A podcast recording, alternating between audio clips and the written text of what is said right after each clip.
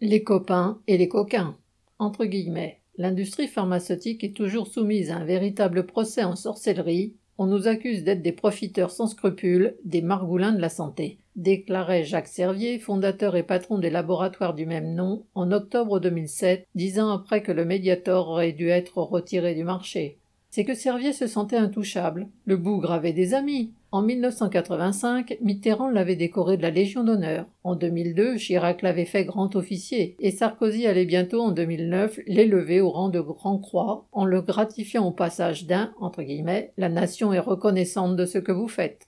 Ce n'était pas fini, et les liens de la maison Servier avec l'État ont continué après la mort du fondateur en 2014.